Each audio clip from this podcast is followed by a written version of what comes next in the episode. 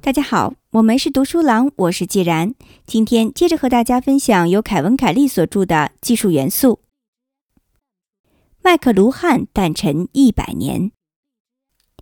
七月三十日是马歇尔·麦克卢汉诞辰一百年。如果他还在世，会做些什么呢？和公众进行简短的聚会吗？或是重新刊发《花花公子》一九六九年的那段采访吗？对于麦克卢汉的激昂演说，我从未厌倦。以下摘录了上述采访的一部分。记住，这是一九六九年的采访。在即时电子通讯的软件世界里，政治从旧模式，也就是通过选举代表推出政治决策的人，转变为一种新模式。人们可以随时并即时共同参与到所有决策领域中。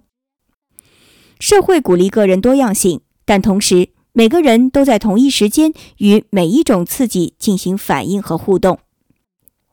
现在的计算机可以通过编程控制媒介，让其根据受众的整体需求来决定人们应该听到什么，创造出一个有所有感官吸收并塑造的完整媒介体验。我不认为全世界的卢德分子将粉碎所有机器，因为在控制论的世界，我们或许不妨坐下来看看再发生什么，会发生什么。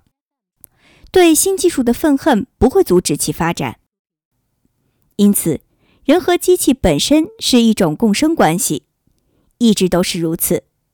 只不过在电气时代，人类才会有机会认识到自己同技术这种密切结合。我只是在预测已经发生过的事情，并只是在当前进程的基础上得出合乎逻辑的结论。可以想见，在千禧年，电子媒介会让人的意识进一步延伸，但这也可能会让人产生反基督的意识。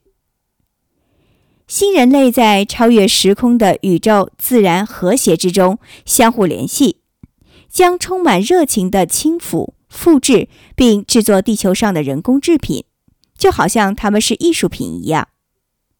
而人本身将成为一种有机的艺术形式。